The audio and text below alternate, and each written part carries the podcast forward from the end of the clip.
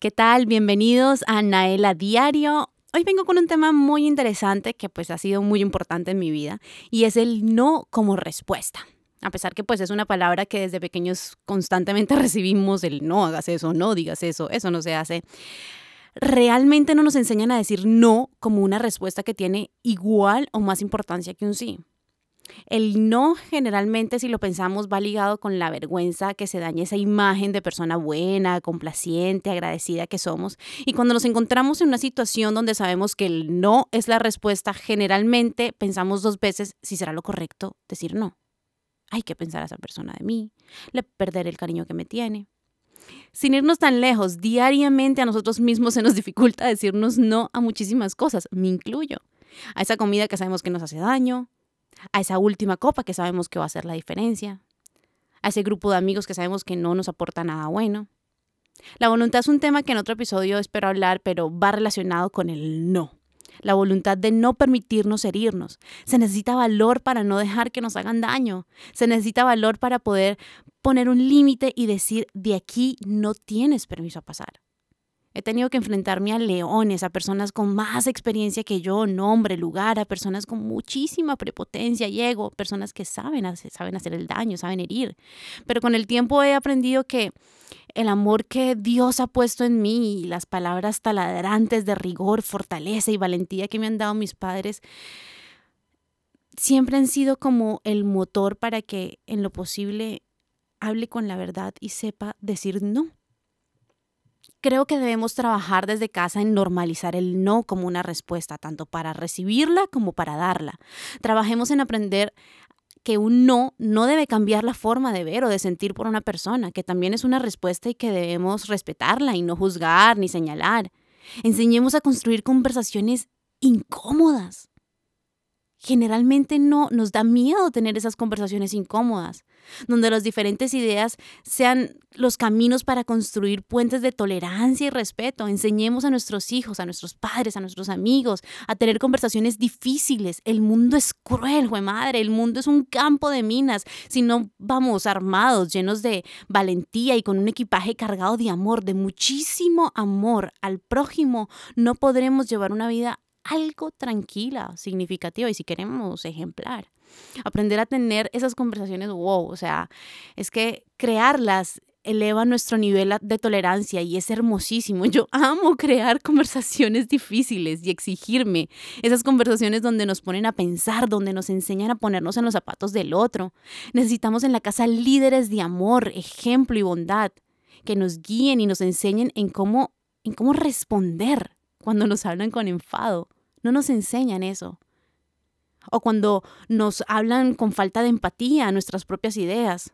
Cuando no están de acuerdo con nosotros. Tienen que enseñarnos a saber cuándo callar. Un necio pasa por sabio cuando calla, dice la Biblia. Y muchas veces la terquedad de una persona no la tienes por qué cambiar tú. A veces el silencio dice más que mil palabras. Y aprender a poner fin a ciertas conversaciones esto es demasiado importante. Ey, no siempre tiene que ganar uno o perder el otro, no necesariamente. Y se preguntarán, bueno, ¿y cómo demuestro respeto si no estoy de acuerdo con lo que está diciendo o me está atacando con lo que estoy diciendo? Pues muy sencillo, con una sonrisa, con un, sabes, no entiendo o no estoy de acuerdo con lo que tú dices, pero respeto tu punto de vista. Y aquí juega muchísimo el orgullo de cada uno. Decir no a la propia familia, ay Dios, eso es lo más difícil. Y debemos saber que es el lugar en donde más fácil vas a encontrar el sentimiento de culpa o de vulnerabilidad en ti. Y eso no es malo y tenemos que aprovecharlo, es bueno. Ser vulnerable te ayuda a buscar muchísimas formas de reinventarte, de renovarte.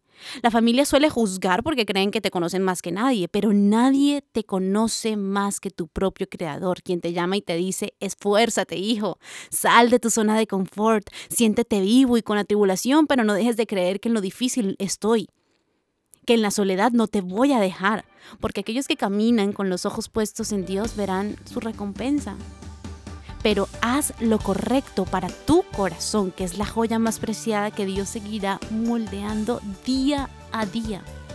Defiende lo que crees, lo que amas, sin hacerle daño a nadie. Eso sí, Las formas de decir no es lo importante. No se vale responder con odio, con ira, resentimiento o con la intención de hacer daño. El trabajo que te invito a hacer es que aprendas a decirlo con amor. El haber dicho no me libró de un embarazo muy joven.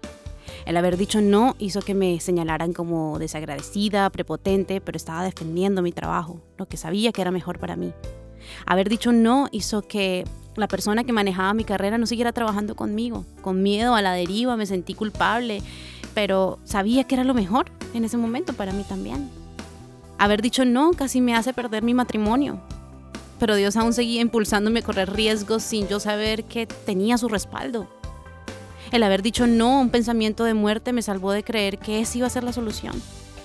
El no siempre ha sido un constante reto para mí, del cual cada vez me siento más segura de decirlo para salvarme cuantas veces sea necesario, porque he entendido que cuando me amo y me cuido, estoy amando y cuidando lo que Dios me ha dado. El instinto es hermoso y debemos de estar dispuestos a escucharlo, a seguirlo, y es difícil diferenciar el instinto al miedo o a la euforia. Y ahí es donde tenemos la herramienta del Espíritu Santo. Debemos de estar aferrados a algo que eleve nuestro nivel de amor y nunca será algo o alguien que se iguale a lo que tú sientes. Debemos aferrarnos a algo que nos haga tener una visión y un corazón dispuesto a perdonar cuantas veces sea necesario para ser libres. En el perdón existe la libertad y el recibir un no muchas veces debes de verlo como una forma de aprender a perdonar porque no estás escuchando lo que quieres escuchar, no, lo que, no estás obteniendo lo que quieres obtener, no estás sintiendo lo que quieres sentir. Y ahí es donde aprendes a sanar, a ver con amor a esa persona, no juzgarla por la forma en cómo te lo dijo o si sabes que lo dijo con la intención de hacerte daño. Ya sabes que sus experiencias han hecho que esa persona te esté mostrando lo que ha vivido. Pero el no que has recibido también es válido y debemos aprender a soltar, a ver con amor. Y ese es el regalo más preciado que nos da Dios cuando empezamos a conocerlo y a caminar con Él.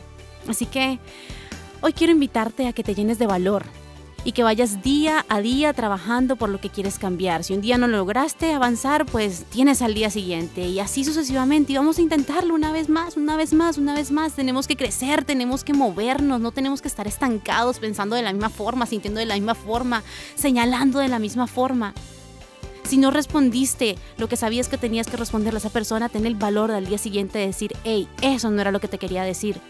Si sabes que estás haciendo suposiciones de una persona, ten el valor de decirte a ti mismo, no está bien, intenta cambiar ese sentimiento y ese pensamiento. Si hablas mal de alguien a sus espaldas por seguirle la corriente a alguien, ten el valor de decir, hey, ¿sabes qué? No me parece que estemos haciendo esto. Esos pequeños detalles, esos pequeños pasos son los constructores de grandes cambios en tu vida para mañana.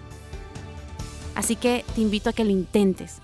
Ya verás cómo te irás sintiendo mejor, cómo irás soltando y cómo la felicidad te va a ir abrazando día a día. Inténtalo.